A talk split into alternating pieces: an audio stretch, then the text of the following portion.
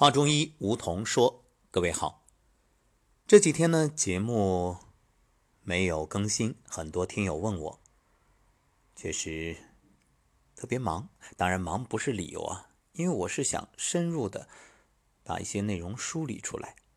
好，没关系。那么这几天缺的，我会陆陆续续补上来。那今天咱们接着说六淫。说到六淫啊，风寒暑湿燥火，这个大家都知道。”那其中这风，它为六淫之首，确切的说是风邪。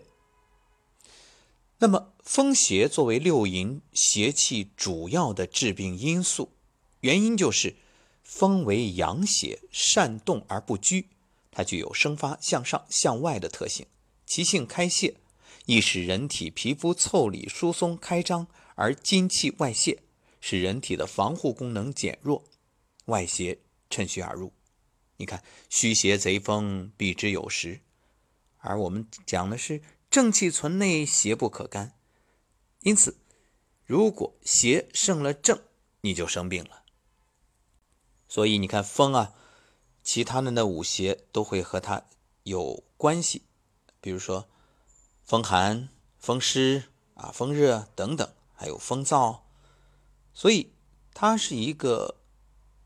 介质，反正只要与风一结合啊，那其他那些邪趁虚而入，就导致了你身体的问题。风为百病之长，常为外邪治病的先导，兼有其他邪气一起导致疾病。平时啊，我们经常把六淫邪气引起的外感病叫伤风或冒风，所以为了抵御和避免风邪的侵袭，就需要加强胃表的能力。使人体自身皮肤腠理固密，以抵御风邪侵袭。比如，经常参加户外锻炼，像老年人和体质较差的人啊，还有体弱多病，那就在季节转换、气候变化比较大的时候，随时的增减衣物。像我们常说春捂秋冻，还要注意合理的饮食，像偏食、挑食这些问题啊，你要想办法把它避免。起居。作息都要有规律，还是那句老话：食饮有节，起居有常，不忘坐牢。另外呢，风邪善行而数变。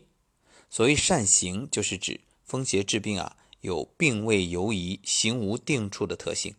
数变呢，是指风邪治病具有变幻无常和发病迅速的特点。比如像风疹块，它是皮肤成片的肿胀瘙痒，没有定处。那此起彼伏，一般来说发病很急，传变也比较快，而风邪呢也常常伤及人体的头面部、阳经和肌表，使皮毛腠理疏松张开，精气外泄，头痛啊、汗出啊、恶风啊这些症状。风邪呢还会侵犯腰背这些，反正它就是对于阳位，我们说阴阳嘛，对于阳性的这些位置，哎。侵袭的比较多。风性主动，你看自然界的风，它是什么特点？善动不居啊，就是它停不住，闲不下来。风邪侵犯人体呢，也会使机体出现动摇、震颤的症状，比如临床常见的，因为受到外伤，在感受风邪而四肢抽搐、脚弓反张等等。说完风，我们再来说寒，寒邪。自然界有寒冷凝滞特性的外邪就称为寒邪。寒邪为病，导致外寒病，多见于冬季，有伤寒、中寒之分。寒邪伤于肌表，阻遏胃阳，称为伤寒；直中于里，伤及脏腑阳气呢，称为中寒。寒邪的性质和致病特点呢，首先是阴邪，易伤阳气。那么寒邪的性质属于阴，其气清冷，侵犯人体，导致阴寒偏盛，最容易损伤人体的阳气。而寒性凝滞而主痛，凝就是凝结，滞就是阻滞。寒邪侵犯人体呢，可以使气血津液运行迟缓，凝结阻滞不通。由于血和津液得温则行，得寒则凝，而不通则痛。所以，寒邪侵犯人体，可以导致机体出现各种疼痛的症状。寒邪导致的疼痛特点是遇寒加重，得温减轻。就像我们平时说，哎哪儿痛，赶紧最简单的吹风机，有条件的热水袋，或者这个暖手宝，最好的呢，当然艾灸。寒性还有一个收引，收是收缩，引是牵引。寒邪侵犯人体，可以使机体的气机收敛、腠理闭塞、经络经脉收缩而挛急。临床的两种表现：一个寒邪侵犯肌表，导致腠理闭塞、汗孔闭合，出现发热、恶寒、无汗等症状；第二个寒邪侵犯经络，引起经脉收缩挛急、气血不通，像关节挛急、疼痛、屈伸不利这些症状都是这种情况。再来说湿邪，那么自然界中有水湿之重浊、黏滞、趋下特性的外邪，都称为湿邪。湿邪导致的病呢是外湿病，多见于长夏季节，这是一年中湿气最盛的时候。湿邪有着怎样的性质和致病特点呢？湿为阴邪，易阻滞气机，损伤阳气。它的性啊属于阴。湿邪侵犯机体呢，可以损伤机体的阳气。湿为有形之邪，侵犯人体易流至脏腑经络，阻碍气机运行。而湿性重浊，重就是沉重。湿邪侵犯人体，可以使人体出现沉重啊这种啊重浊的症状。就像我们说，比如你头上就像裹个湿毛巾一样，反正浑身就是不舒服，这说明湿重，阳气不能生发。浊就是浑浊。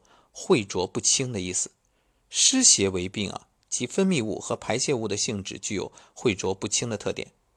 还有湿性黏滞，黏就是这个黏腻，滞呢是停滞。湿邪导致的疾病具有黏腻停滞的特点，主要表现两个方面，一个呢是症状的黏滞性，比如湿滞大肠，大便黏腻不爽。我们说你这个马桶上大便，哎，冲不干净。不成形，这都说明你身体的湿过重。第二，病程的缠绵性，由于湿性粘滞，停滞于某些脏腑组织，难以化解，所以湿邪为病啊，病程比较长，反复发作，缠绵难愈。还有湿性趋下，易袭阴位。湿性泪水就是它像水的特性，水性是趋下的，故湿邪呢为病就容易侵犯人体的下部。好，再说燥邪。自然界中呢，是具有干燥、收敛、清肃特性的外邪，都称为燥邪。燥邪侵犯人体，出现一系列干燥症状，称为燥病。燥邪之病呢，多见秋季，有秋燥、温燥之分。初秋时节，夏季之余热与秋季之燥邪相结合，形成了温燥；而秋末时节呢，初冬之寒气与秋冬之燥邪相结合，形成了凉燥。燥的性质啊，干涩。易伤津液，干燥涩滞，燥为缺乏津液的表现。燥邪侵犯人体，最容易损伤机体的阴液，使皮肤孔窍失于滋养，出现各种干燥，还有涩滞不畅的症状。你看，我们曾经做过一档节目，关于就是吃这些烧烤，还有就像薯片这种膨化食物，哎，它就伤津液，包括很多人嗑瓜子儿。哎，嗑了一天瓜子最后口干舌燥，其实特别难受。哎，就这个原因。火大呀，燥容易伤谁啊？伤肺，因为肺为焦脏，喜润而恶燥。肺主气，司呼吸，与外界大气直接相通。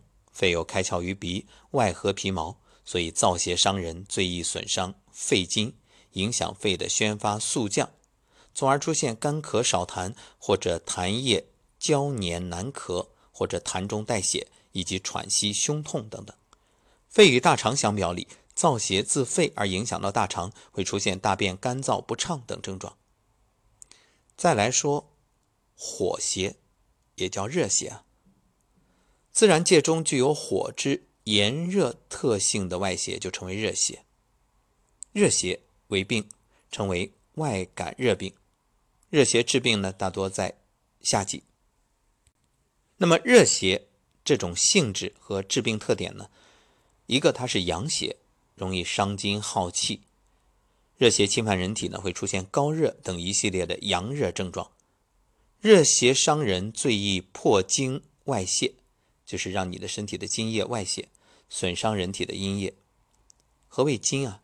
津能载气，热邪在破津外泄之时，往往导致气随津泄。我们说，为什么提倡大家运动要有度，不能大汗淋漓？